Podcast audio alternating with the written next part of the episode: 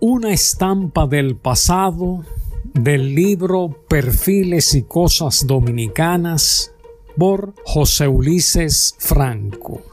Durante las misas de madrugadas, costumbre tradicional que tanto colorido folclórico le imprime al ambiente en las mañanas navideñas, el reverendo padre santiagués don Manuel de Jesús González, quien además de sacerdote era un gran poeta y compositor, acostumbraba ir temprano a saborear las deliciosas empanadas que freía una señora de nombre Dorila, quien tenía una hermana llamada Cachón, a cuya madre la llamaban Tonga. Sucedió que un día, en ocasión de haberse instalado junto a doña Dorila unas mujeres procedentes de los amaseyes, también dedicadas a la venta de empanadas, una de las mujeres llamó al padre González diciéndole muy salamera,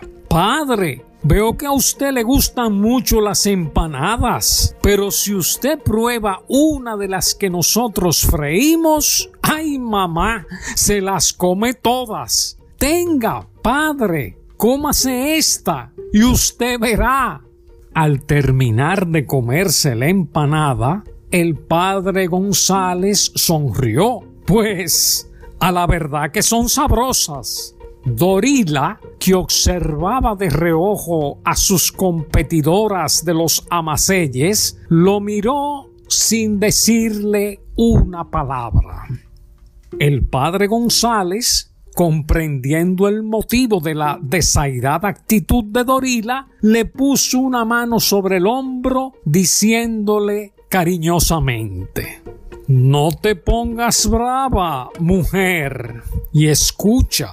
No creas, Dorila, mi dulce amada, tonga adorada de mi cachón, que olvidar pueda tus empanadas, puesto que tienen muy buen sazón.